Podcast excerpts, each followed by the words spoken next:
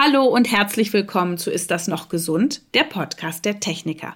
Mein Name ist Dr. Jael Adler, ich bin Ärztin, habe eine Praxis hier in Berlin, schreibe gerne Bücher, bin in den Medien unterwegs und beschäftige mich sehr gerne mit ganz unterschiedlichen Gesundheitsthemen, verfolge dabei aber sehr gerne ein ganz besonderes Ziel.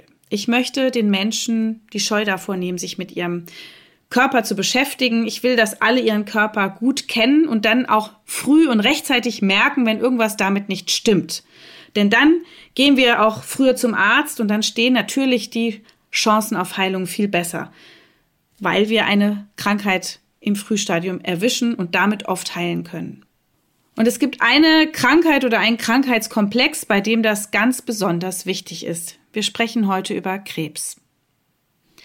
Was muss ich wissen? Was kann ich wissen? Was will ich überhaupt wissen? Und wie ist mein persönliches Risiko und das meiner Familie? Welche Fortschritte gibt es in der Behandlung und warum sterben trotzdem immer noch so viele Menschen an Krebs?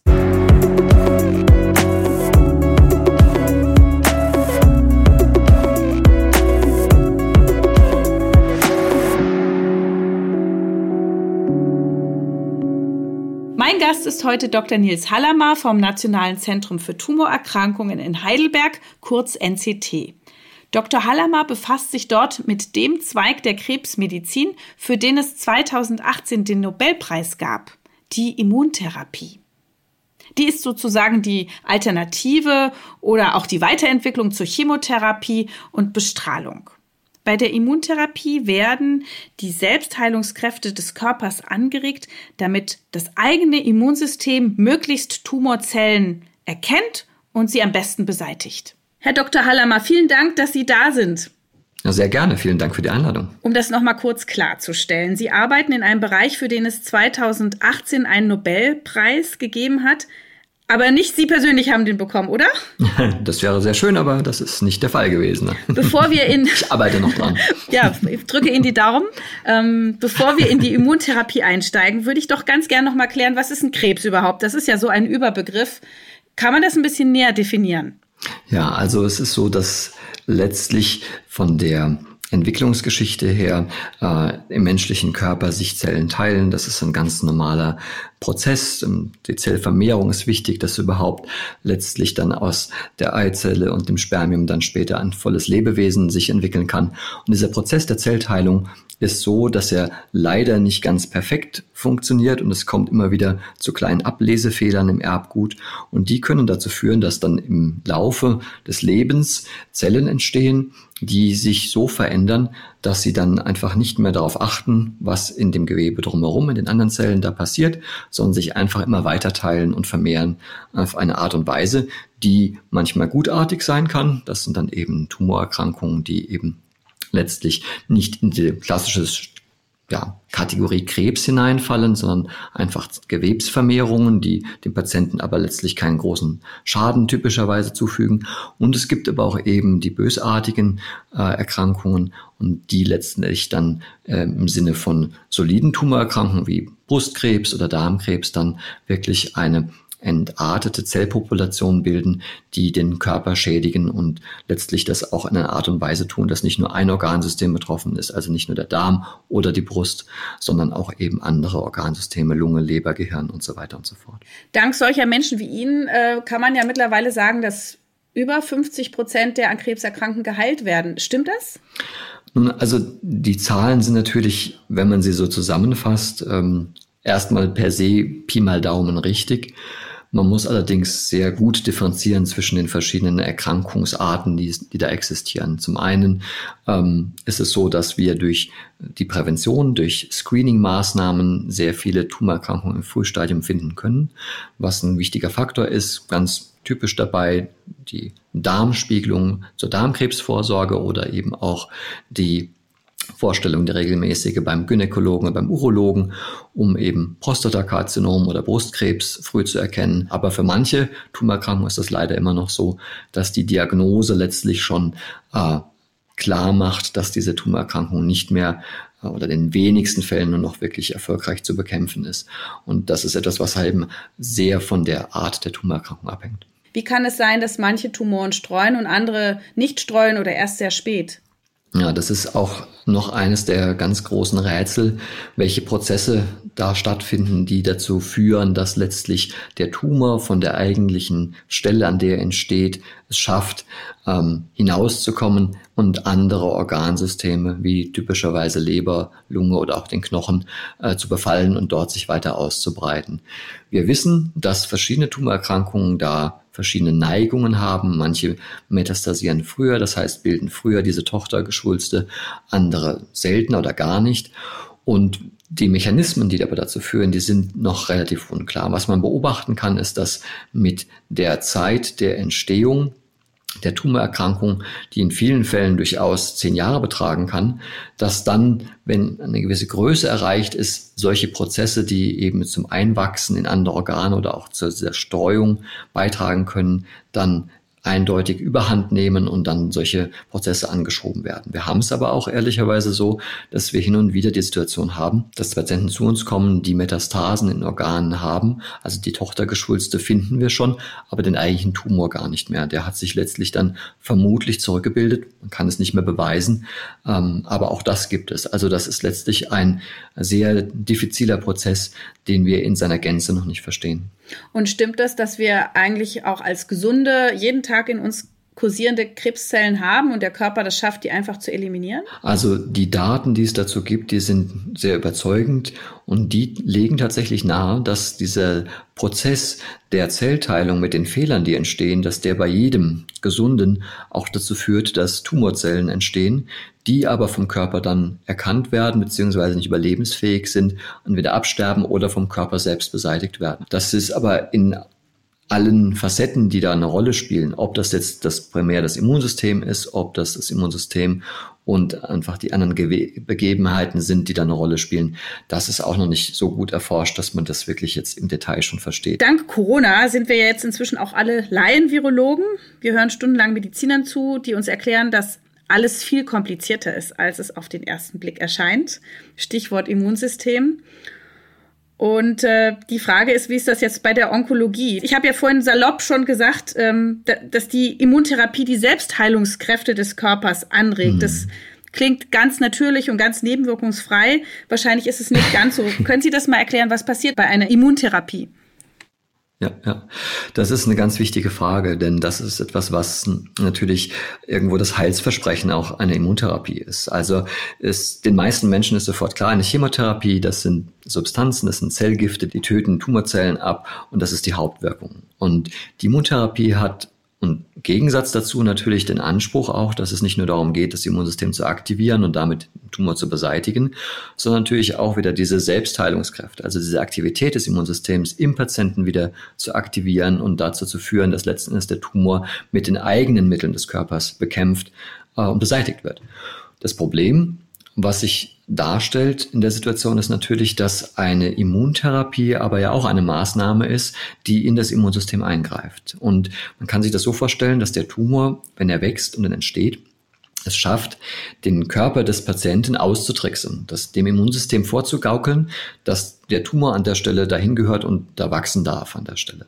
Und wenn ich diese Situation durchbrechen möchte und das Immunsystem wieder aktivieren will, dann kann es sein, dass ich damit auch eine überschießende Aktivierung erreiche. Also dass das Immunsystem, wenn man auf das Gaspedal tritt, dass ich zu zu fest auf das Gaspedal trete damit und es letzten Endes dann eben auch zur Nebenwirkung kommt, die typischerweise eben durch diese überschießende Immunreaktion bestimmt sind. Das heißt, es ist nicht so, dass diese Immuntherapien nebenwirkungsfrei daherkommen.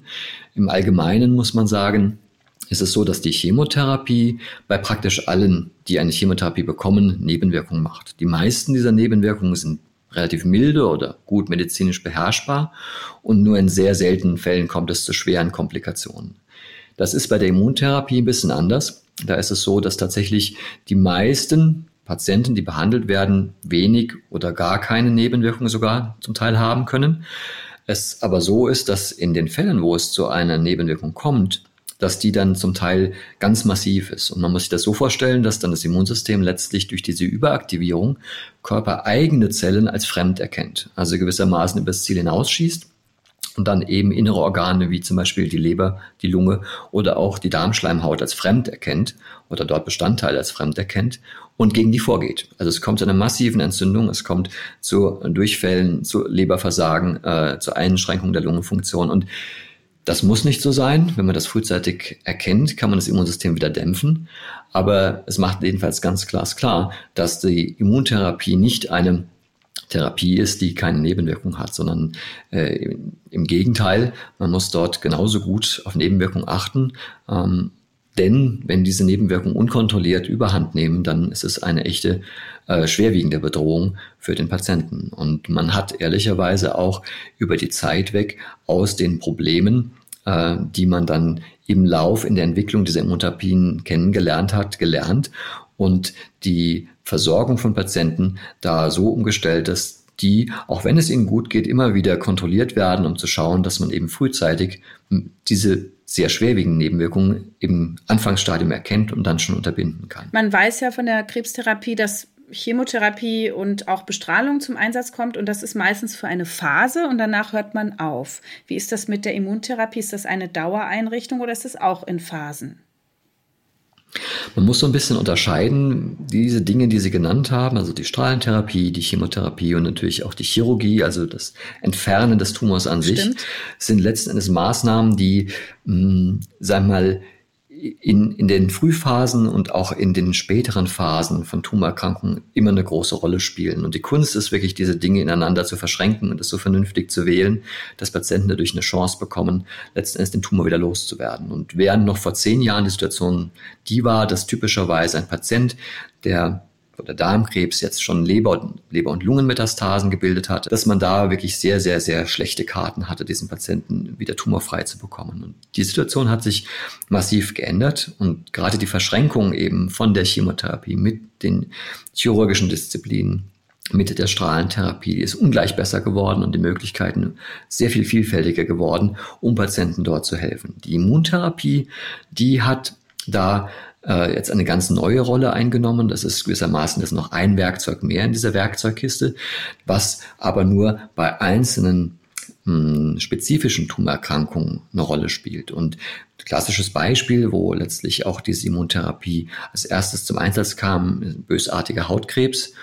Und da wird jetzt immer weiter versucht, beispielsweise, man hat diese Immuntherapie erst dann zu Beginn eingesetzt, wenn letzten Endes alle anderen Maßnahmen nicht gegriffen haben, um damit dann mit der Immuntherapie vorwärts zu kommen. Und hat jetzt aber versucht, in den Studien immer weiter nach vorne zu kommen, als immer früher die einzusetzen, um die Situation immer noch besser zu machen für Patienten. Und das ist dort aber eine Situation, die sehr besonders ist und die sich so bei den anderen Tumorerkrankungen bisher nicht ganz so zeigt. Da sind wir typischerweise in Situationen, wo der Patient schon mit eben Tochtergeschwulsten mit Metastasen zu kämpfen hat, wo dann die Immuntherapie zum Einsatz kommt. Und das sind eben auch sehr viele Tumorerkrankungen nach wie vor.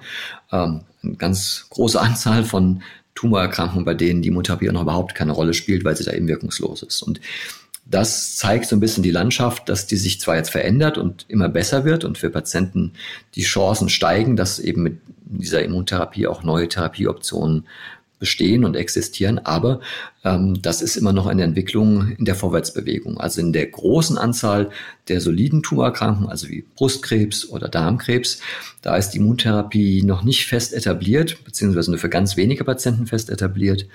Und dann meistens dann erst, wenn auch andere Therapiemaßnahmen nicht wirklich ausreichend funktioniert haben. Also das ist eine sehr bunte Landschaft und die bewegt sich äh, vorwärts günstig für den Patienten, aber ist noch nicht so, dass man sagen kann, die Immuntherapie ist in allen frühen und späten Erkrankungsstadien schon angekommen. Das ist nicht der Fall. Also jetzt hören ja bestimmt viele zu, die eine Krebserkrankung bei sich selber oder in, im Umfeld ähm, haben und fragen sich, jetzt kommt eine Immuntherapie für mich in Frage. Können Sie vielleicht nochmal zusammenfassen? Wer darf jetzt dem Reflex folgen, oh, da muss ich mich sofort erkundigen, ob das was für mich ist? Für wen ist das ja. gut? Ja, ja. Ganz wichtiger Punkt, weil natürlich in den Medien immer sehr breit auch Immuntherapien diskutiert werden und man könnte den Eindruck bekommen, dass Immuntherapien schon für eine große Anzahl von Patienten die richtige Lösung oder die richtige Therapie sind. Und man muss aber ganz nüchtern festhalten, dass gerade für den schwarzen Hautkrebs, also das maligne Melanom, für Lungentumoren Ähm, da ist die Immuntherapie fest etabliert, da ist ein wichtiger Bestandteil, da spielt es eine große Rolle und da ist auch wichtig, dass Patienten Zugang zu solchen Therapien bekommen und letzten Endes auch sich selbst hm, ein Bild machen können, was da die Optionen angeht. Für andere solide Tumorerkrankungen, also Schlagwort wäre gerade Darmkrebs, ist es so, dass zum Beispiel dort nur eine kleine Gruppe von Patienten von einer Immuntherapie profitieren kann. Und das Schlagwort, was dazu gehört, ist die sogenannte Mikrosatelliteninstabilität. Das heißt im Klartext, das ist ein Tumor, den das Immunsystem gut erkennen kann. Denn der hat Veränderungen in seinem Erbgut, die dazu führen, dass sehr viele Veränderungen im Tumor auftauchen und das erlaubt einfach dem Immunsystem besser zu greifen, zu erkennen. Und für diese Patienten ist diese Immuntherapie eine exzellente Option. Für die weit überwiegende Mehrzahl, weit über 95 Prozent der Patienten haben aber nicht diese Veränderung in ihrem Tumor und für die ist eine Immuntherapie nach aktuellen Standards keine richtige Option. Angenommen, ein Tumor wäre behandelbar mit einer Immuntherapie, wer hilft da weiter? Wie geht der Weg? Also es ist sicherlich so, dass ähm, die Standardversorgung mit zugelassenen Therapien äh, flächendeckend in Deutschland sehr gut ist, wo letztlich dann die Kollegen aus der Onkologie, aus der Onkochirurgie ähm, und den Disziplinen auch der Strahlentherapie sich die Befunde anschauen und gemeinsam dann im Rahmen von einer interdisziplinären Tumorkonferenz äh, die Befunde anschauen und besprechen, ist da eine Immuntherapie oder eine andere Therapie das Entscheidende, Richtige und Wichtige. Und wir empfehlen unseren Patienten, auch denen, die wir hier bei uns behandeln, auch immer sich auch eine Zweitmeinung zu holen, also sprich in ein anderes großes Zentrum zu gehen und sich dort beraten zu lassen um eben ein Bild davon zu bekommen, was sind die Optionen, wie sehen die aus und wo ist für den Einzelpatienten der beste Weg, um vorwärts zu kommen an der Stelle. Und das ist in meinen Augen der Goldstandard und das, was letztlich jeder Patient auch nutzen sollte. Die meisten äh, Krankenkassen unterstützen das auch. Also Patienten haben auch da die Möglichkeit, ohne den ähm, finanziellen Aufwand wirklich da in die Höhe zu treiben, sich da beraten zu lassen und dementsprechend auch wirklich mehr Informationen einzuholen und für sich damit einen guten Weg zu finden. Dann haben wir jetzt von Ihnen gelernt, es gibt die Immuntherapie, die für ausgesuchte Fälle und spezielle Gewebekonstellationen funktioniert. Und da gibt es die Chemo und die Bestrahlung. Vielleicht können Sie noch mal kurz erklären, ähm, was die beiden Verfahren noch machen. Also die Chemo ist mit Gift, denkt man, und da wird man blass und verliert die Haare und die Bestrahlung macht Schmerzen. Und ist das immer so oder kann man das auch ein bisschen einordnen? Da ist letztlich in den letzten zehn Jahren auch sehr viel entwickelt und getan worden. Und die Chemotherapie, die landläufig mit diesem Bild von Übelkeit, Erbrechen, Haarverlust und all diesen Dingen äh, immer noch geprägt ist, dieses Bild ist eines, was sich ehrlicherweise über die Zeit jetzt doch erheblich verändert hat. Die meisten Patienten haben dieses Bild im Kopf und wenn sie auch zu uns kommen oder auch zu den Kollegen kommen und das besprechen, wie die Situation ist, sind da sehr zurückhaltend und haben natürlich große Sorge, dass das letztlich so kommt. Man muss ehrlicherweise sagen, dass für die allermeisten Patienten diese Therapien aber dank moderner Medikamente ähm, sehr gut ablaufen. Sehr gut im Sinne, dass die Nebenwirkungen sehr gut handelbar sind für den Patienten, doch deutlich erträglicher und besser machbar sind, ähm, als man das jetzt vielleicht eben von diesem Bild, was man da letzten Endes so landläufig hat, äh, erwarten würde. Und wir versuchen immer klar zu machen, dass es auch eine große Bandbreite zwischen Patienten es gibt. Es gibt Patienten, die sehr giftige Therapien, sehr klassische Chemotherapien ähm, sehr gut vertragen auch. Also es ist nicht automatisch immer das Bild vorhanden, dass eine Chemotherapie zu einem massiven Verlust an Lebensqualität führen muss. Das ist eine ein, eine Balance, die man finden muss. Das ist etwas, was von der Interaktion dem Team quasi mit dem Behandler und dem Behandlungsteam lebt und davon auch letzten Endes abhängt, wie gut es gelingt, eben das einzustellen. Aber die Vorstellung, dass es letzten Endes jedwede Chemotherapie zu einer massiven Einschränkung mit eben diesen genannten Symptomen führen muss, das ist nicht richtig. Und das ist ein ganz wichtiger Aspekt dabei, der da eine Rolle spielt. Natürlich sind es Zellgifte, natürlich sind es Substanzen, die dem Körper auch einen Schaden zufügen können. Aber die Kunst ist eben, das genau auszutarieren und da sind wir deutlich besser geworden, beziehungsweise durch neue Medikamente deutlich präziser und können eben auch diese Nebenwirkungen besser kontrollieren oder einfach auch dafür sorgen, dass der Patient sie nicht erleidet. Die Strahlentherapie ist ja ein Ansatz, bei dem letztlich ähm, durch einen gezielten physikalischen Vorgang äh, im Gewebe ein Zelltod ausgelöst wird.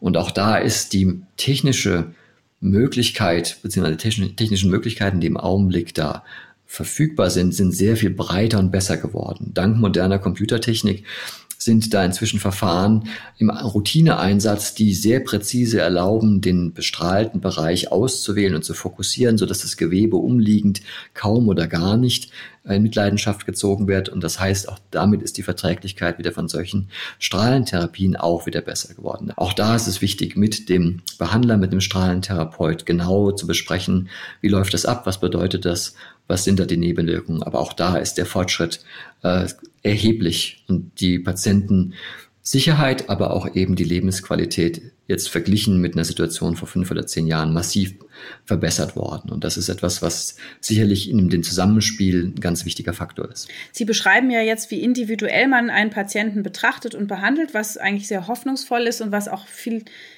optimistischer klingt. Ähm, ist das, geht das in diese Richtung der personalisierten Krebstherapie oder ist das noch was anderes?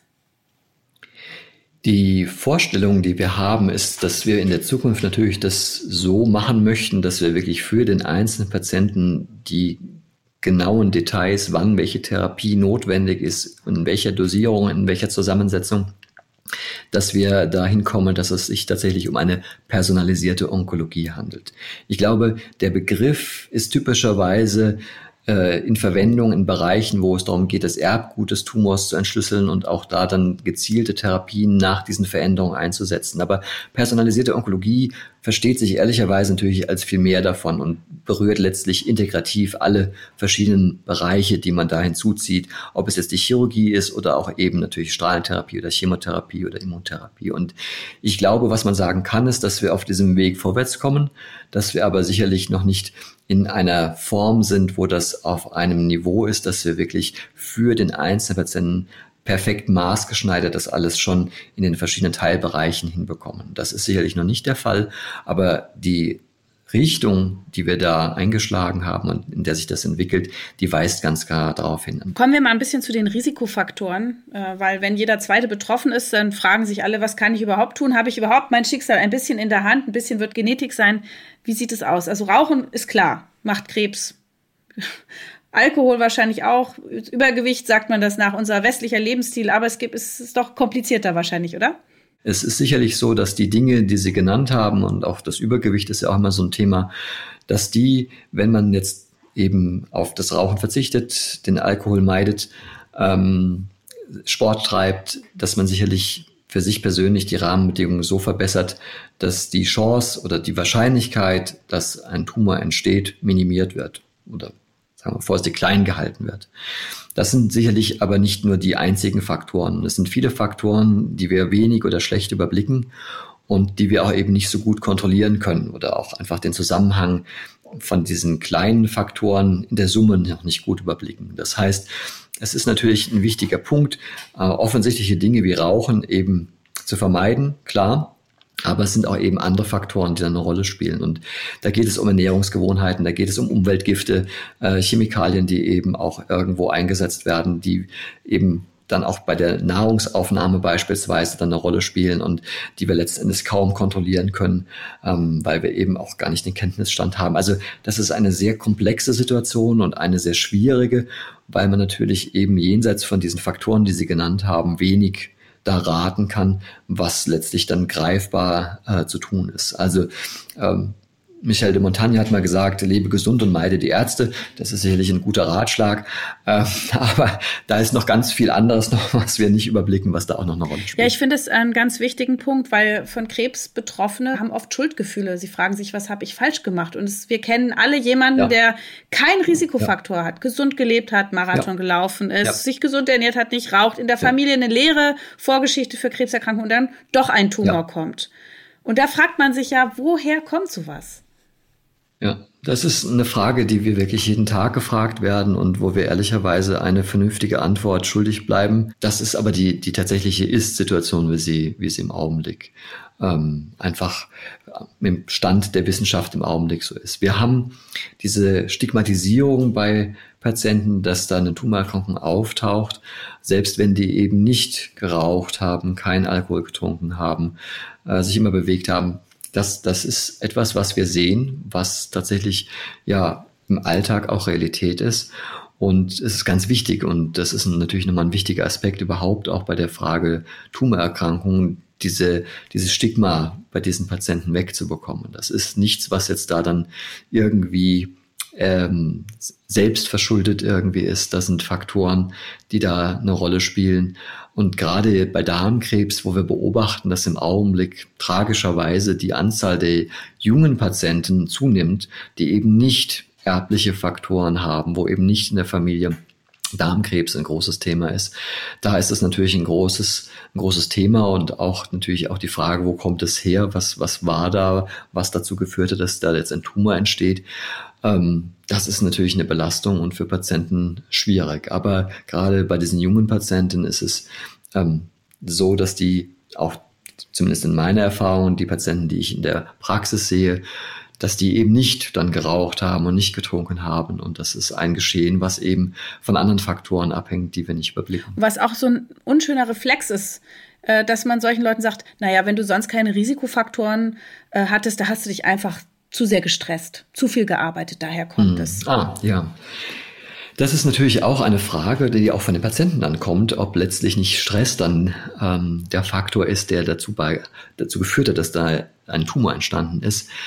Da gibt es ganz interessante Untersuchungen dazu, bei denen man, das war eine Zeit lang mal sehr in Mode nach einer Krebspersönlichkeit zu fahnden, also dass gewisse persönliche Charaktermerkmale das irgendwie begünstigen können oder eben auch Stress per se eine Tumorentstehung begünstigen kann. Und dazu muss man sagen, dass diese Daten, äh, die da erhoben worden sind, aber zeigen, das lässt sich so nicht äh, auf den Punkt bringen. Das ist nicht so einfach, dass man das wirklich da festhalten kann. Man hat beispielsweise verglichen, wie die Tumorerkrankungsrate zu Zeiten des Krieges verglichen mit nach dem Krieg dann war, wo natürlich Menschen sehr viel mehr Stress haben, natürlich auch ähm, Zukunftsängste haben oder auch eben akut äh, Angst haben, letzten Endes ihr Leben zu verlieren. Und wenn man das vergleicht, aber sieht man interessanterweise, dass die Rate der Tumorerkrankung sich da nicht unterscheidet. Also die der Stresslevel an sich ist nicht das Entscheidende. Es ist auch natürlich eine Frage die dann immer aufkommt, na, wie ist denn die Stressverarbeitung? Aber auch da muss man sagen, hat man nicht das Gefühl, dass das letzten Endes da wirklich Daten gibt, die das wirklich untermauern können, dass Stress an sich ein Faktor ist, der da eine Rolle spielt. Was ein Problem sein kann, ist natürlich chronische Entzündungen, Faktoren, die das Immunsystem dauerhaft längerfristig schädigen, also Schlagwort Immunsuppression, also wo es dazu kommt, dass das Immunsystem nicht in der Lage ist, normal zu arbeiten. Diese Faktoren, die spielen natürlich eine Rolle. Da sieht man tatsächlich einen Zusammenhang, aber das sind Dinge, die sich eben nicht mit Lebensgewohnheiten irgendwie erklären lassen. Und auch diese Frage nach einer Krebspersönlichkeit muss man ganz klar verneinen. Es gibt viele Menschen, die sehr viel Stress haben und die keine Tumorerkrankung entwickeln. Und das ist nicht Auto, ein Automatismus, der da irgendwie greift. Ähm, natürlich versuchen Menschen sich zu erklären, wo kommt die Tumorerkrankung her. Und wenn man jetzt eben nicht raucht äh, und auch nicht irgendwie da viel getrunken hat, muss es ja was anderes sein. Ähm, dann ist aber eben Stress eben nicht die Antwort darauf, muss man Ja, finde ich gut, dass Sie das da nochmal so explizit erklären. Das würde, glaube ich, viele entlasten. Ähm, Sie haben ja kurz noch die Umweltgifte erwähnt. Auch das ist immer wieder ein Thema, auch bei mir in der Sprechstunde. Äh, was ist denn da so jetzt äh, am höchsten im Verdacht, unter Verdacht? Ist es ein Pflanzenschutzmittel wie Glyphosat oder was? Blei in den Rohren oder was ist ein Problem? Oder Weichmacher? Also, das ist auch ein, ein bunter Strauß und auch da kann ich schon sagen, dass es auch keine ganz simplen Antworten gibt, aber wir haben eine Reihe von Substanzen, die wir letzten Endes in der Natur und vor allen Dingen im, im Ackerbau, in der Landwirtschaft nachweisen können, beziehungsweise auch immer noch eingesetzt werden, bei denen der Verdacht besteht, dass diese äh, Substanzen und Substanzklassen, dass die Tumorwachstum bzw. Tumorentstehung begünstigen können oder auch gar auslösen können. Und wir wissen aus anderen Regionen und Ländern, wo diese Substanzen immer noch eingesetzt werden, dass da auch die Häufigkeit von Tumorerkrankungen massiv erhöht ist.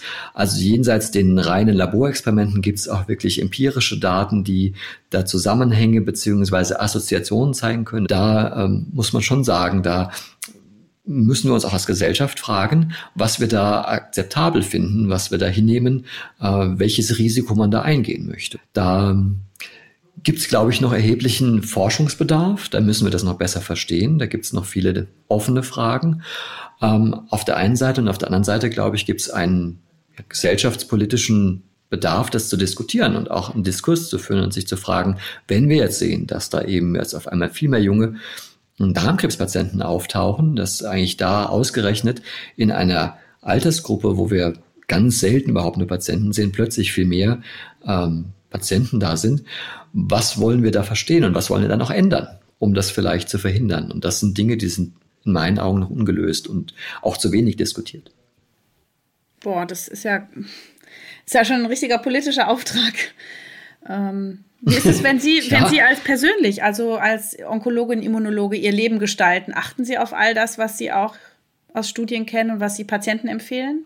Also ich versuche das schon. Ähm, es, es, ist immer so, dass natürlich ähm, man auch eine Vorbildfunktion hat an der Stelle und dann natürlich dann auch geschaut wird, naja, raucht denn der Onkologe oder nicht? Mhm. Also das ist natürlich ein, ein wichtiges Thema und ich persönlich versuche das so zu handhaben, dass ich das ernst nehme. Und ich, ich finde immer, dass man nicht so schnell sozusagen in die Tat springen muss, aber dass man letzten Endes, wenn man sich die Daten anschaut, sich anschaut und sich überlegt, welches Risiko ist man gewillt einzugehen und welches nicht, man das gut abwägen muss.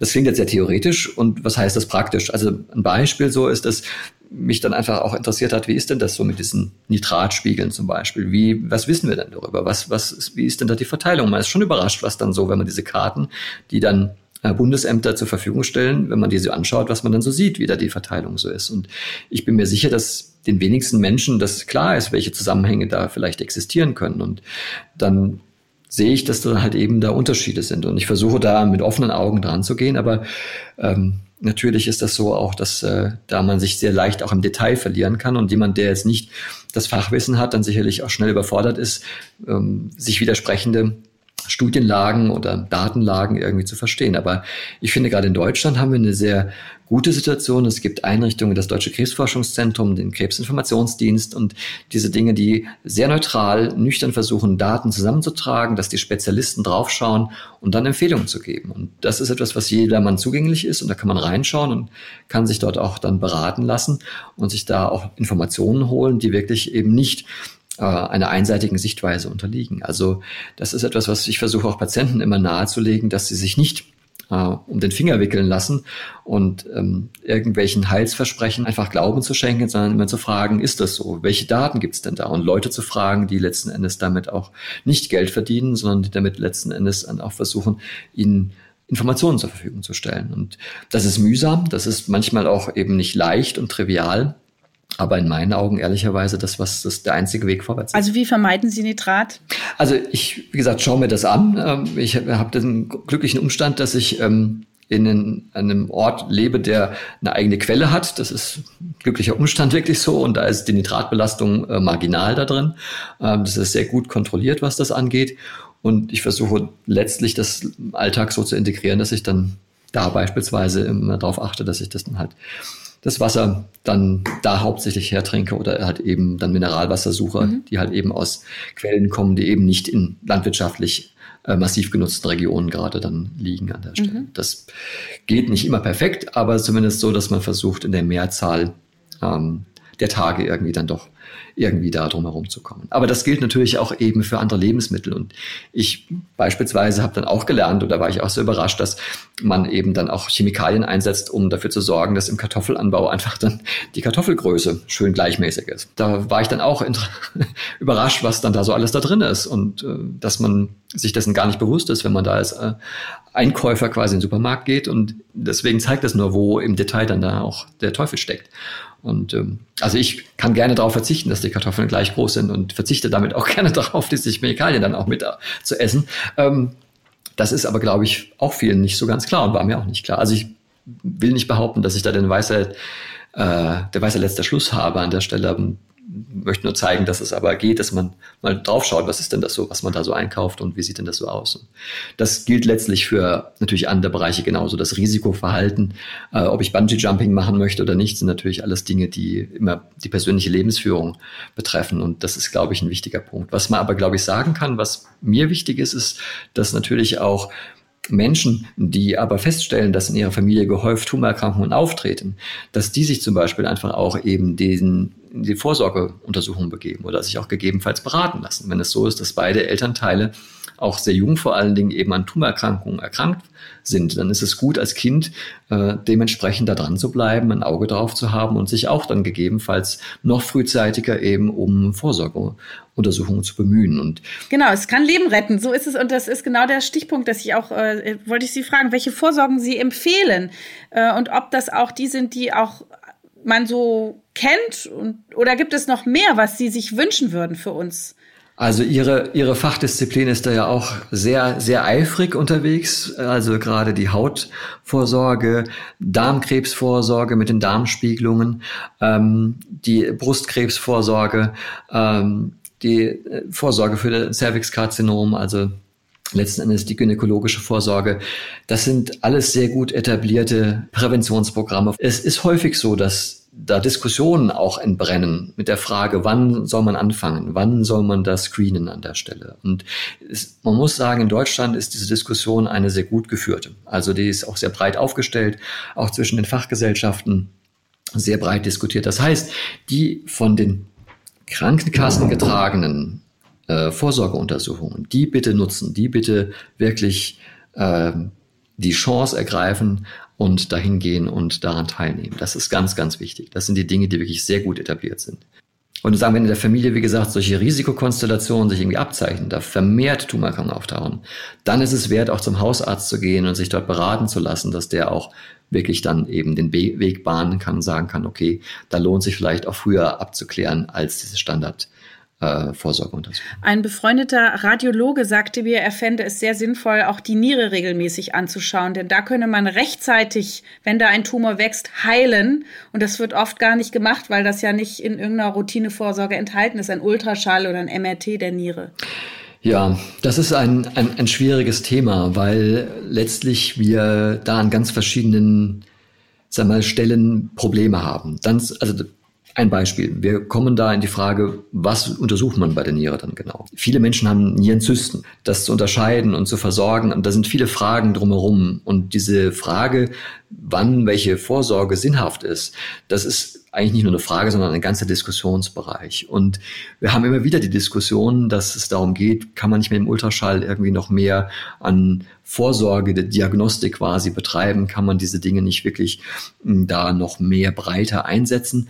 Und man hat bei der Brustkrebsvorsorge gesehen, dass aber halt eben auch da Dinge übers Ziel hinausschießen können. Und das ist eine sehr schwierige Diskussion zum Teil und eine, die auch sehr davon abhängt, was kann ich damit herausfinden, also wie viele Patienten beziehungsweise Tumorentstehungen kann ich damit quasi frühzeitig erkennen, wie viele nicht, wie viele werden dann einer Therapie bzw. einer Diagnostik zugeführt, die sie dann doch gar nicht brauchen. Also diese Abwägungen, die sind zum Teil sehr schwer und nicht leicht ähm, sozusagen zu greifen. Und da bräuchte es auch Studien dazu. Also insofern ähm, ist aus meiner Perspektive so, dass ich auch es begrüßen würde, wenn wir es schaffen könnten, mehr von dieser Screening-Diagnostik, von dieser Vorsorge zu etablieren. Aber in meinen Augen ist es dazu notwendig, eben systematisch auch mehr ähm, an Studien erst zu machen, um das wirklich greifen zu können, wie gut es wirklich ist. Tumorpatienten gehen nach ihrer überstandenen Krebsoperation regelmäßig zur Nachsorge. Und da setzt man ja auch CT-Untersuchungen ein oder auch Gadolinium, also ein Kontrastmittel, MRT. Und ähm, sowohl vom einen als auch ein bisschen vom anderen sagt man, hm, das könnte ja problematisch sein. Strahlung beim CT kann das Krebsrisiko in der Zukunft für andere Krebsarten erhöhen und Gadolinium könnte Demenz machen, ist zumindest mal in den Medien gewesen. Was halten Sie von diesen Risiken, die man durch die Nachsorge sich einfängt? Ja, ja. Also die, die Strahlenbelastung ist ein, ähm, ein Thema, was wir immer wieder haben, was vor allen Dingen gerade auch bei jungen Patienten ja dann eine Rolle spielt, wie viel Diagnostik braucht es und vor allen Dingen auch der Nachsorge, wie viel Bildgebung brauchen wir und vor allen Dingen, wie viel Bildgebung brauchen wir, die letztendlich auch eine Strahlenbelastung bedeutet. Man muss auch dazu sagen, um so ein bisschen, ein bisschen eine Daumenpeilung zu geben, dass wir mit modernen CT-Systemen, also die sag mal, Technik, die dahinter steckt, die dann eben diese Bilder ähm, entstehen lässt, dass wir dort Verfahren haben, die deutlich mehr Strahlung einsparen, als das noch vor fünf oder vor zehn Jahren waren. Das heißt, wenn Sie sich überlegen, dass viele Menschen regelhaft mit dem Flugzeug ähm, in die USA oder auch in andere Regionen der Welt fliegen und dort die Strahlenbelastung durch die atmosphärische Strahlung dann in gleichen Dimensionen ist wie, wie dieser CT-Diagnostik, dann verdeutlicht das so ein bisschen, dass wir da in Bereiche kommen, wo der Nettoeffekt um den es dann geht, also das Mehr an Risiko, was man sich dann wirklich mit dieser Diagnostik ähm, oder was man einem Patienten zumutet, dass das in einem sehr, sehr geringen Bereich ist. Also da muss man sagen, dass unterm Strich, was das angeht, ähm, das in den meisten Fällen gut vertretbar ist. Und für die Kernspinnendiagnostik ist es so, auch mit dem Gadolinium ist ja das, dieses Thema da der Frage Demenz, nicht Demenz ja auch nicht abschließend beantwortet. Ähm, da muss ich sagen, das finde ich so ein bisschen schwierig, das im Augenblick ähm, ganz klar ähm, sozusagen ein Risiko oder eine Risikoabschätzung vornehmen zu können. Die Daten, die es bisher gibt dazu, die ich gesehen habe, sind nicht so überzeugend, dass man das wirklich ein für alle Mal ähm, als Gesetz sehen kann. Ähm, die Strahlenbelastung ist bei der Kernspintomographie praktisch null, also ist null, weil es eben ja kein Strahlensystem ist ähm, dass das Kontrastmittel Nebenwirkungen machen kann. Und davon rede ich jetzt gar nicht von der Demenz, sondern auch einfach Unverträglichkeiten äh, auftreten können. Das ist äh, eine Tatsache. Das äh, Risiko ist vorhanden. Patienten werden aufgeklärt darüber. Aber man muss ehrlicherweise sagen, dass es trotz allem ein sehr, sehr sicheres Verfahren ist und für Patienten ein großer Segen ist. Also die Bildqualität, mit der wir da arbeiten können und die es erlaubt, dann auch eben präzise und sehr früh vor allen Dingen auch wieder ein Wiederkehr des Tumors oder auch eben die Ausdehnung des Tumors zu bestimmen, die ist äh, e-, exzellent und für den Patienten extrem hilfreich. Und dann haben Sie vorhin schon gesagt, Sie warnen so ein bisschen davor, dass man sich Hilfe sucht äh, bei Leuten, die das nicht studienmäßig absichern, ihre Therapien. Ich nehme an, Sie reden von Heilpraktikern, alternativen Methoden, komplementären Methoden. Worauf sollte man verzichten und was kann man annehmen in einer Therapie rund um Krebs? Ich hatte mal eine Patientin, die, die war bei einer Heilpraktikerin und hat ihren schwarzen Hautkrebs mit Heilsteinen versucht zu behandeln und ist elendiglich daran verstorben, was was für mich ein, ein sehr traumatisches und trauriges Erlebnis war. Und deswegen bin ich sehr skeptisch äh, an der Stelle. Ja, also das kann ich nur unterstützen, ähm, dass ähm, da sehr viel, sehr viele Dinge auch ähm, an Patienten herangetragen werden, die jeder wissenschaftlichen Grundlage entbehren. Und es gibt immer so diese Diskussion, dass Dinge wie äh, verschiedene alternative Therapieansätze, dass die ja personalisiert für den Patienten wären, dass deswegen keine Studien durchgeführt werden können. Das ist aber so nicht richtig. Dieses Argument oder diese Argumente, die da kommen, die sind vorgeschoben, weil natürlich kann man das testen. Das ist auch schon passiert und es gab auch schon Studien zu diversen solchen Ansätzen, die dann getestet worden sind, gezeigt haben, dass die eben wirkungslos sind. Und ich glaube, die Patienten haben es verdient, dass man ihnen ähm, bevor eine Therapie beginnt, auseinandersetzt, was sind die Daten dazu, was ist die Aussicht auf Erfolg oder Misserfolg, was sind die Nebenwirkungen und so weiter und so fort. Und das möglichst fundiert. Und das ist etwas, was sich eben die klassische Schulmedizin auf die Fahnen geschrieben hat und was letztlich aber der in meinen Augen einzige äh, der einzige Weg ist, um Patienten vernünftig zu behandeln. In meiner Erfahrung ist es so, dass die Versorgung mit solchen alternativen Therapien drumherum eher abgenommen hat. Die Patienten sind besser informiert und aufgeklärt, aber ich erlebe trotzdem noch, dass immer noch viele unseriöse Angebote an Patienten herangetragen werden. Da geht es dann bei so ganz einfachen Dingen darum, dass dann versprochen wird, dass diese, dieser Vitamincocktail irgendwie das Immunsystem stärken soll und dass da irgendwie da hilfreich sein soll. Und man weiß schlicht und ergreifend auch aus Studien, dass das erstens nicht stimmt oder zweitens sogar den gegenteiligen Effekt haben kann. Und das ist natürlich etwas so, was ein Patient, der in einer verzweifelten Situation ist, natürlich dann auch dem leicht anheimfällt, diesen Heilversprechen. Und das erscheint ein leichter, vernünftiger Weg, kann aber auch erhebliche Nebenwirkungen beziehungsweise sogar Schaden verursachen. Und wir und ich vor allen Dingen plädiere immer dafür, dass Patienten mit uns besprechen, was sie davor haben oder was sie da machen wollen oder was sie interessiert. Ich verweise auch nochmal an den Krebsinformationsdienst hier in Heidelberg, den jeder äh, anrufen kann und sich beraten kann zu irgendwelchen Therapie- oder Therapieergänzungen. Und diese Kollegen und Kolleginnen können dann direkt gut beraten, was gibt es für Daten dazu, wie ist da die Evidenz, was sind die Risiken und Nebenwirkungen auch von solchen äh, alternativen, additiven Therapien, um da wirklich vorwärts zu kommen. Sie sind ja Forscher und Arzt. Also Sie haben viel mit Menschen zu tun, die diese Diagnose erhalten. Wie gehen die Menschen um mit der Diagnose Krebs und können Sie Mut machen oder ist es immer wirklich, hat es diesen Schrecken, den, es, den, den man immer mit dieser Diagnose verbindet?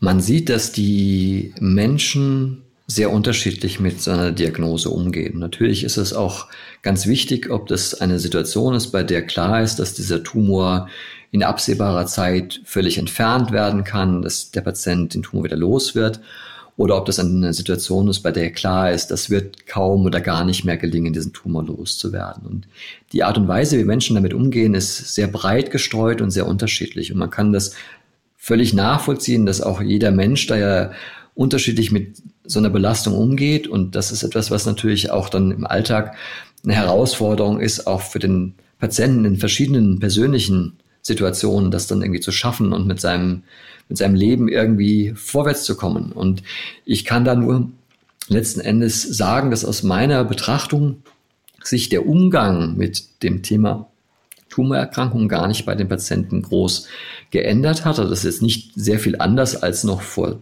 zehn Jahren beispielsweise. Was ich aber erlebe, ist, dass Patienten sehr viel schneller, sehr viel besser aufgeklärt sind, sehr viel mehr nach Studien nachfragen, sehr viel mehr sagen, ähm, Mensch, ich möchte das unterstützen, dass wir da irgendwie auch mit der Forschung weiterkommen, dass ähm, ich vielleicht mehr Optionen bekomme, aber auch andere mehr Optionen bekommen. Man biopsiert nochmal den Tumor nochmal mehr, als man das vielleicht bräuchte an der Stelle, um eben mehr Wissenschaft voranzubringen. Und das ist natürlich ein, ein enormer Vorteil. Und da kann ich letzten Endes dann auch Patienten nur ermuntern, diesen Weg dann so zu gehen, dass sie versuchen, selbst zu verstehen, um was geht es, mit den Behandlern, mit den Kollegen zusammen da einen Weg zu finden und für sich eine Strategie zu entwickeln. Und beispielsweise in Heidelberg hier haben wir den großen Luxus, dass wir ein Team aus Psychoonkologen haben, die auch Patienten da unterstützen können und auch da gezielt dann eben in diese Belastungssituation rein dazukommen können und dort auch helfen können. Und das ist etwas, was sich auch natürlich aus diesem Heidelberger Modell auch immer weiter entwickelt hat. Das sind große Zentren, viele große Zentren, die das inzwischen auch ermöglichen können. Und das ist etwas, was natürlich auch Patienten unterstützt und hilft an der Stelle. Und was ich mitgeben kann, was immer ein wichtiger Faktor ist, ist, wenn wir sehen schon, wenn Patienten nicht alleine kommen, sondern da Unterstützung haben aus dem Freundeskreis, aus dem Familienkreis, dann ist das natürlich alles für den Patienten, aber auch für das Umfeld leichter ähm, leichter zu handhaben und leichter mit umzugehen und einen Weg dann auch zu entwickeln. Zum Abschluss würde ich Sie bitten, den Hörerinnen und Hörern nochmal ein paar ganz konkrete Tipps mit auf den Weg zu geben, nämlich auf welche Frühwarnsignale kann denn jeder achten? Also welche Symptome sollten einen schnell zum Arzt bringen? Ja, das ist natürlich jetzt in der Breite der Möglichkeiten äh, eine sehr große Frage und man kann da bestimmt jetzt nochmal 20 Minuten zubringen und alle möglichen Facetten da diskutieren. Die verkürzte Fassung gewissermaßen, das, was man so als Dreizeiler mitnehmen kann, wenn man so möchte, ist, dass solche Dinge wie ungewollter Gewichtsverlust, Nachtschweiß, also vermehrtes Schwitzen, dass man wirklich die Bettwäsche wechseln muss, was irgendwie unklar ist, wo das herkommt. Solche Symptome ernst zu nehmen, ist ganz wichtig. Der Bereich Symptome bei Tumorerkrankungen ist ein ganz großes Gebiet, weil natürlich hier je nach Tumorlokalisation ganz verschiedene Dinge sein können. Ein chronischer Husten, der irgendwie nicht weggeht, der irgendwie nicht so richtig zu erklären ist, zum Beispiel, ist natürlich etwas, was eben Richtung Lunge weist. Bauchschmerzen, die eben letzten Endes über lange Zeit anhalten, die irgendwie nicht erklärlich sind. Solche Dinge sind letzten Endes immer irgendwo ein Warnsignal und sollten dazu führen, dass eine weitere ärztliche Abklärung irgendwie dann äh, erfolgt. Aber die können natürlich sehr unterschiedlich daherkommen. Man muss auch leider sagen, dass natürlich auch es immer wieder so ist, dass Patienten gar keine Symptome haben und dann plötzlich mit massiven Beschwerden dann zum Arzt gehen erst. Also Letztlich ist es ein sehr großer, dynamischer Bereich und ein guter Rat ist an der Stelle wirklich einfach mh, hm, Symptome, die relativ unvermittelt auftauchen und auch anhaltend sind und nicht sich letzten Endes durch andere Dinge gut erklären lassen, die weiter abzuklären, ist sicherlich ein wichtiger Punkt. Sagt Dr. Nils Hallermer. Vielen Dank für dieses sehr interessante und uns sehr gut fortbildende Gespräch. Sehr gern. Vielen Dank für die Einladung. Alle zwei Wochen hört ihr ja an dieser Stelle ein großes Thema und in der Folgewoche jeweils eine kürzere Wissensinfusion. Und jetzt wollten wir euch die Gelegenheit dazu geben, mal von euren Erfahrungen zu berichten. Wir würden gerne eure Geschichten hören. Eure Fragen interessieren uns. Und vielleicht habt ihr auch Lust, ein Feedback, Themenwünsche, Anregungen loszuwerden. Das alles gerne schriftlich oder per Voicefile an podcast.tk.de.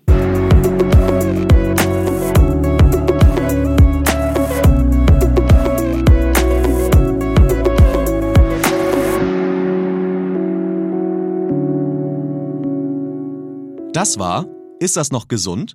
Der Gesundheitspodcast der Techniker.